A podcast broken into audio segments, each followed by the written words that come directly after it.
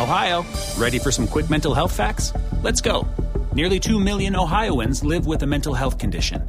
In the U.S., more than 50% of people will be diagnosed with a mental illness in their lifetime. Depression is a leading cause of disability worldwide. So, why are some of us still stigmatizing people living with a mental health condition when we know all of this?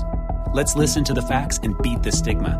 Ohio, challenge what you know about mental health at beatthestigma.org. Ciudadanos informados, informando. Este es el podcast de Iñaki Manero, 88.9 Noticias. Información que sirve. Tráfico y clima cada 15 minutos. Se puede, se puede hacer una prueba de anticuerpos para determinar si eh, pues ya mi sistema inmunológico está aprendiendo a combatir gracias a la vacuna este bicho, el SARS-CoV-2 eh, y después de cuánto tiempo luego de haberme vacunado, si ya tengo el esquema completo.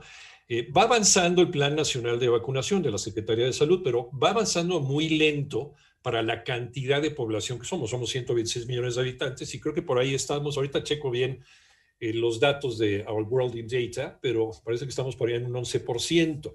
¿No? De, población ya completamente vacunada con todo el esquema completo. Es muy poquito para poder romper la cadena de contagio, pero eh, se puede, se puede eh, hacer un examen para saber eh, qué tan protegidos estamos de manera individual, qué tantos anticuerpos y otra.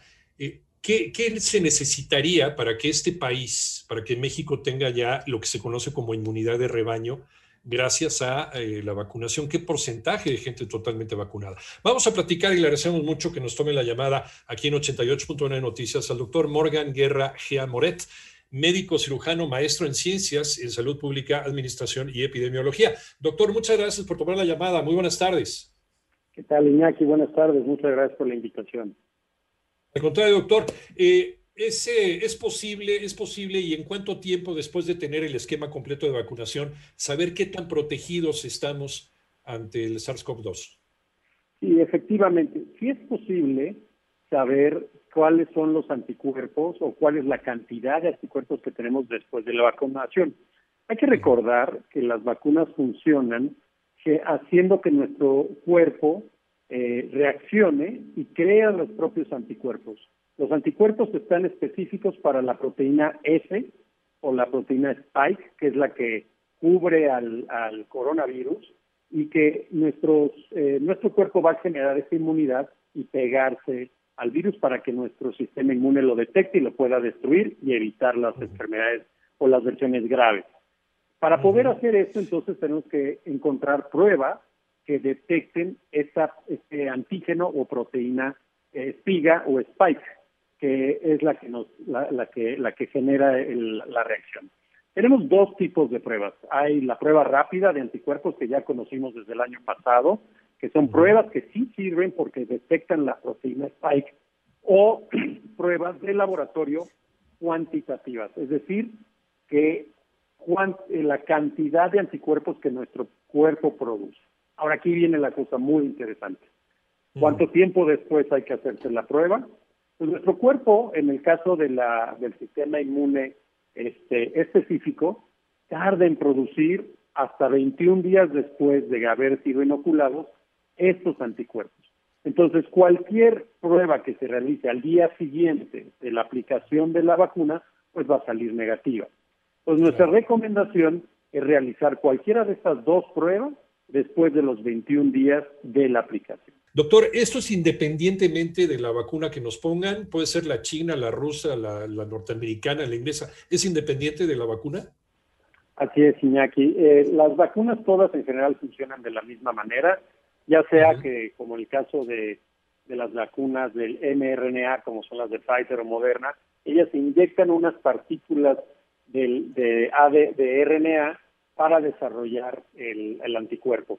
En el caso de las de Cancino, de Johnson y Johnson, la de Sputnik, son pruebas que utilizan un vector que se llama adenovirus, pero también traen la información para desarrollar el, el, este, el anticuerpo contra el antígeno de espiga, como mencionaba, que es la proteína que nuestro cuerpo detecta como extraña y pone a la maquinaria de nuestro sistema inmune a trabajar.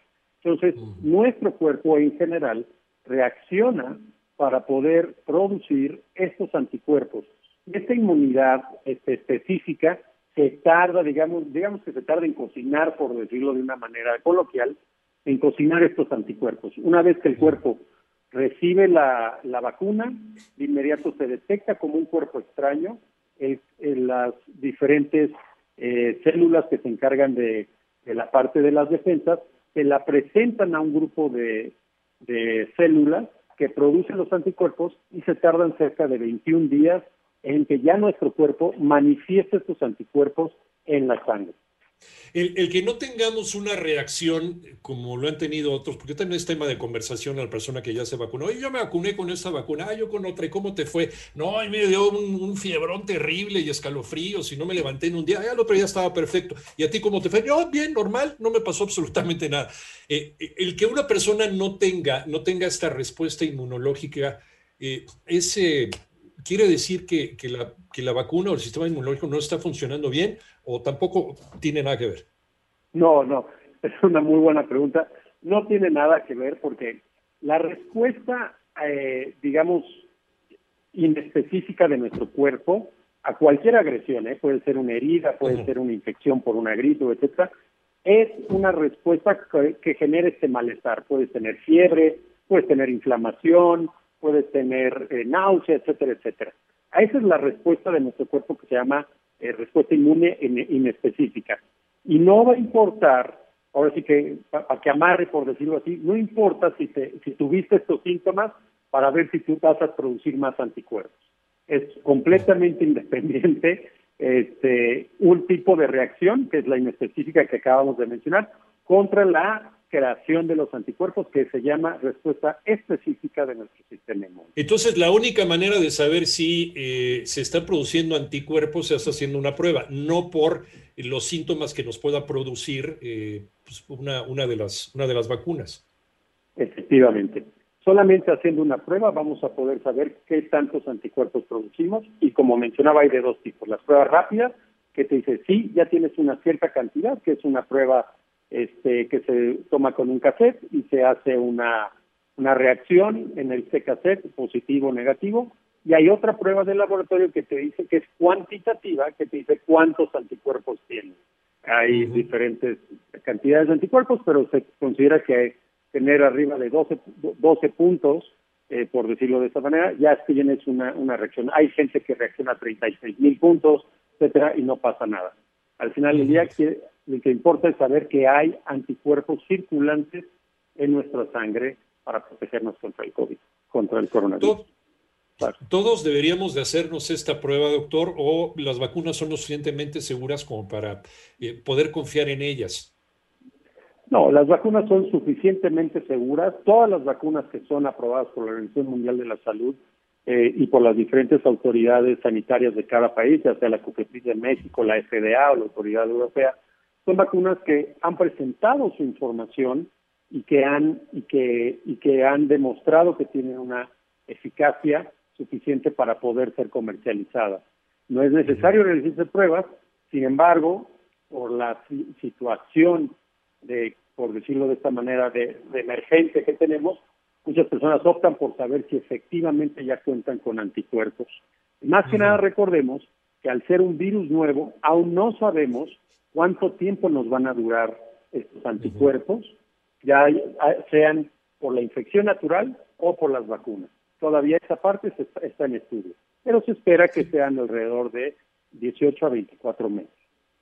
Sí, efectivamente, no es una garantía lo de la recuperación, porque a veces nosotros, pues dando los datos ¿no? sobre la, la pandemia, decimos, y, de acuerdo con la Universidad Johns Hopkins, tantos millones de personas se han recuperado de la enfermedad, pero esto de, eh, es como muy riesgoso decir se han recuperado, ¿no? Porque no hay ninguna garantía de que les creen los suficientes anticuerpos como para reinfectarse.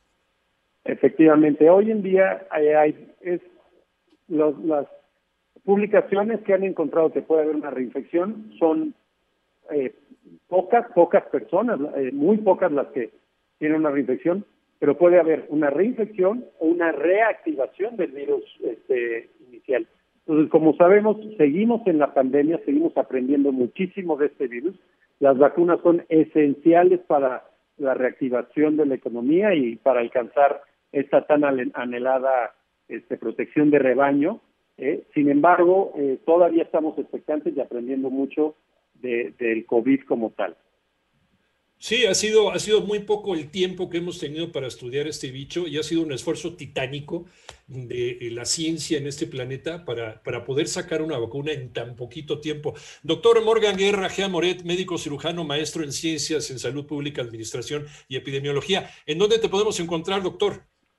Claro que sí, pues yo soy director general de Previta y nos pueden encontrar en Twitter como doctor Morgan Guerra sea o a través de la página de, nuestra página de internet, previta.com.mx.